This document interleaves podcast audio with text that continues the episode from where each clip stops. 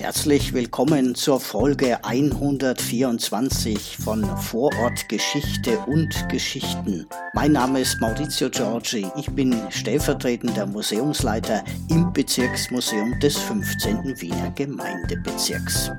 Und der heißt Rudolfsheim 5 Haus. Heute spaziere ich durch die Dadlergasse.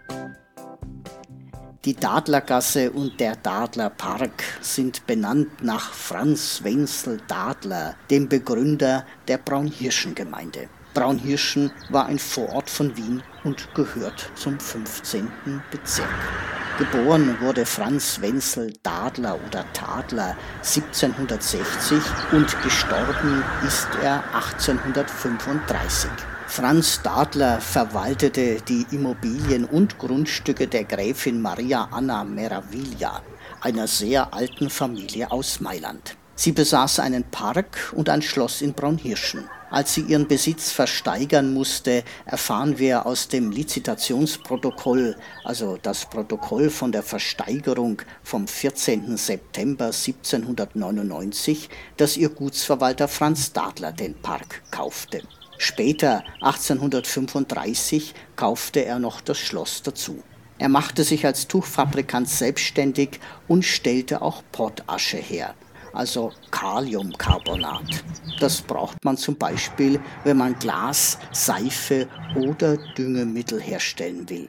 Dadler teilte das Grundstück in mehrere kleinere auf und förderte so die bauliche Entwicklung von Braunhirschen. Dort, wo das Schloss stand, begann Dadler einen Neubau, den sein Neffe Karl erbte und vollendete. Braunhirschen lag verkehrsgünstig und so siedelten sich Handwerker und Gewerbe an. Die Bevölkerungszahl stieg. In Braunhirschen standen auch das Arnstein-Palais und Schwenders Vergnügungskolosseum. Und jetzt stehe ich vor der Hausnummer 5 bis 9, dem Paul-Richter-Hof, einem Gemeindebau. Das frühere Haus auf Nummer 7 gibt es nicht mehr. Dort wohnte der Maler Leander Russ. Er wurde geboren am 25. November 1809 in Mariahilf in der Ammerlingstraße 10, dem heutigen 6. Bezirk. Er starb am 8. März 1864 in Rustendorf in der Dadlerklasse 7 im 15. Bezirk. Sein Grab ist auf dem Schmelzer Friedhof. 1841 bekam Leander Russ von Kaiser Ferdinand I.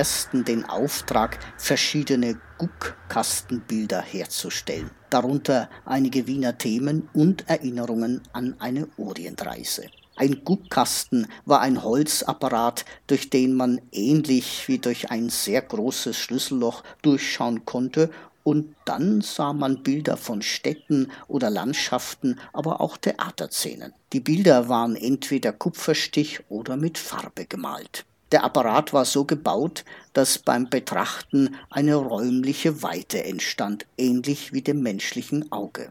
Guckkästen waren auf Jahrmärkten eine Attraktion, eine Art Massenmedium. Sie waren aber auch zur Bildung gedacht, denn Reisen in andere Länder konnte ja nicht jeder.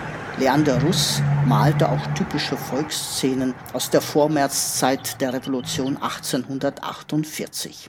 Die Sammlungen kann man sich in der Albertina und im Kunsthistorischen Museum in Wien ansehen. Wenn du Fragen hast, kannst du das hier auch auf Spotify für Podcasters machen. Gern auch mit einer Sprachnachricht oder uns schreiben. Und zwar an presse.bm15.at. 15 als Zahl. Nächste Woche ist wieder Brigitte dran. Bis zum nächsten Mal. Euer Maurizio.